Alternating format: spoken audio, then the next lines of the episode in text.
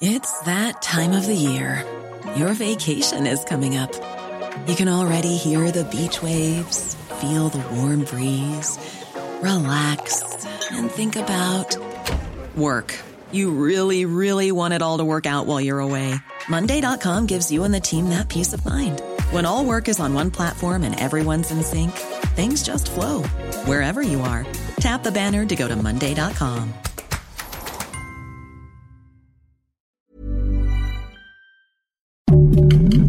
Heraldo Podcast, un lugar para tus oídos.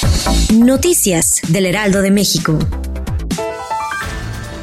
El jefe de la policía capitalina, Omar García Jarfuchi, informó que se obtuvieron nuevas órdenes de aprehensión en contra de implicados por el atentado contra el periodista Ciro Gómez Leiva ocurrido el 15 de diciembre. Aunque no precisó el número de los mandamientos judiciales, García Harfuch especificó que la investigación continúa para identificar al o los autores materiales del crimen.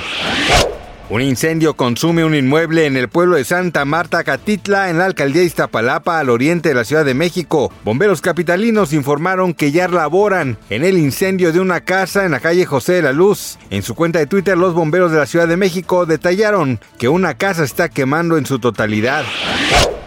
Tomás Yarrington Rubalcaba, exgobernador de Tamaulipas, fue condenado a nueve años de cárcel en los Estados Unidos por un juez federal de Brownsville, Texas. Esto como resultado por haber aceptado más de 3.5 millones de dólares y utilizado recursos para adquirir inmuebles en la Unión Americana. El juez Rolando Olvera dictó la sentencia misma que el exgobernador priista deberá cumplir en la prisión federal de Bastrop, que es de baja seguridad también en dicho estado de Estados Unidos.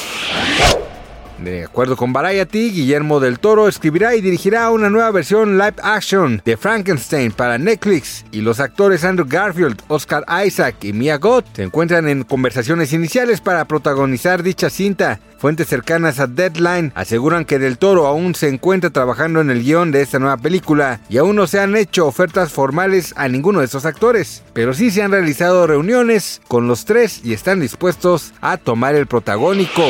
Gracias por escucharnos, les informó José Alberto García. Noticias del Heraldo de México.